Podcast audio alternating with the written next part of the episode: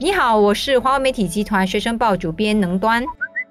你好，我是吴新慧，华文媒体集团新闻中心副总编辑。我们日前就看到在报章上就有这个有关这个澳洲的一个调查，它就是调查了这个 Gen X 还有婴儿潮，还有这个千禧一代的这个有关的这个调查。它怎么归类呢？就是婴儿潮的那个年龄层的，就战后到一九六九年出生的，然后 Gen X 就是一九七零年到一九八四年之间出生，千禧一代就是一九八五年之后出生的这个年龄层。然后他们就发现一个相当有趣的一个结果，就是说呢，十八岁到三十四岁这个千禧一代哦，百分之三十一的人呢就觉得说情商在职场上面是他们觉得最重要的一个技能，比如说要怎么跟人家合作，呃，有没有同理心，他们的社交技能是怎样的？对比呢，就是婴儿潮的这个呃反馈者，他其实有百分之四十说，其实他们觉得最重要的是你有没有那个科技跟数码的那个技能。那为什么会有这样的差别呢？他们的这个报告里面的分析就说，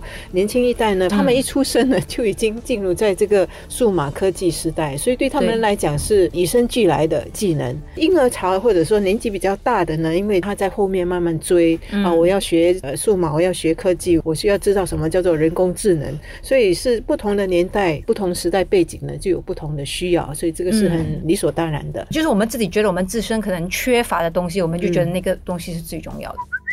在我看来呢，在未来的世界或者现在的职场，其实那些老板们有另外一个调查，叫做硬技能，就是对科技的掌握，你对知识的掌握，这个是很重要的。但是呢，他们现在找的人才呢，也是需要有这种软技能，或者说你的情绪管理、你的情商 EQ，软技能方面也同样或者是更加重要的。在我看来，未来的世界或者未来的职场的确是更需要。为什么呢？未来的世界，当大家都已经在数码科技时代的时候，加上新加坡的这个人口老龄化的社会，包括亚洲社会也是这样。我们其实是更需要善用这个科技，使我们的老龄化社会能够更有利或者更有人情味的生活。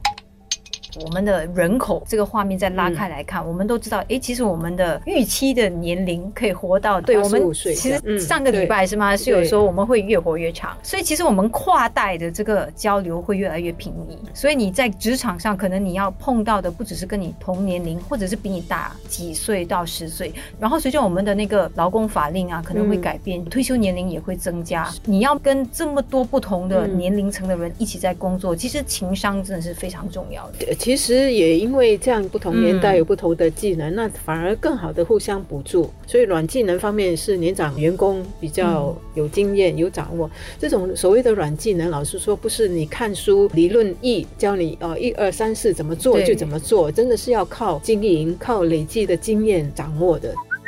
其实我看到澳洲的这个调查的时候，我挺欣慰的。就是我觉得，哎，其实千禧一代都知道这个东西是很重要的嘛。我也希望有更多的年轻人，他们真的是很把握他们在还没有正式踏入职场之前，他们去实习的时候，真的要去观察前辈啊，他到底是怎么做事情的。因为很多东西我真的不能够全部这样教给你，用讲是不可以讲出来的，你只能通过观察。即使是写 email，如果我 CC 你也，请你看一下我是怎么写那封 email 的，对吧？所以，所以其实如果我们的教育里面哈，从小到大到大专，甚至你的 poly 的培训里面，如果在我们的整个教育学习的时代，就能够灌入这种软技能，怎么沟通？因为的确是我们现在看到满街都是低头族。那么我们也知道，科技的副作用就是把大家更宅在家里了，把自己锁在自己的世界里面，不懂得怎么跟人家沟通，或者更缺乏那个同理心了。你只听你喜欢听到的东西。更重要的是，可能你缺乏自信心。你在虚拟世界。你你你不用面对一个人跟你说对不起，你失败了。你在虚拟世界，你总是会有那个机会去重来。但是你在真实的世界里面，如果你摔了一次，然后你不懂得怎么再爬起来的话，那是一个问题。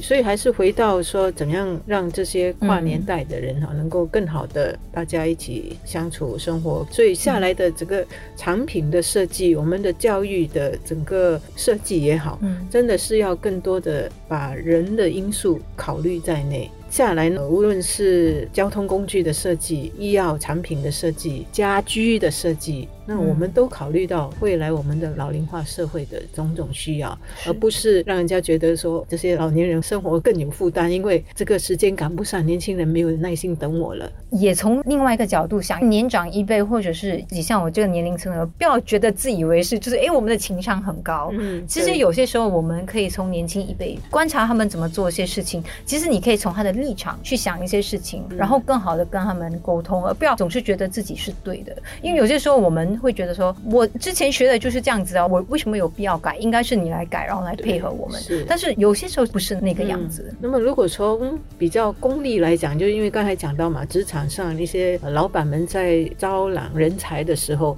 他们要看的是哪一些人，要找的是什么人才？就有报告说，其实就有这些老板们说，他们看到的那个竞争力。所谓的 X 因素哈，其实他们要的是那个人有没有这个情商或者是软技能。未来的世界，未来的职场，很多人都已经知道数码科技是怎么一回事了，已经在他们的脑子里面了。对，因为他们是数码原住民啊，对，所以他们的 X factor 是什么？反而他们更有竞争力的，应该是他的软技能。受访的那个老板是说，这个是目前新加坡所缺乏的。是。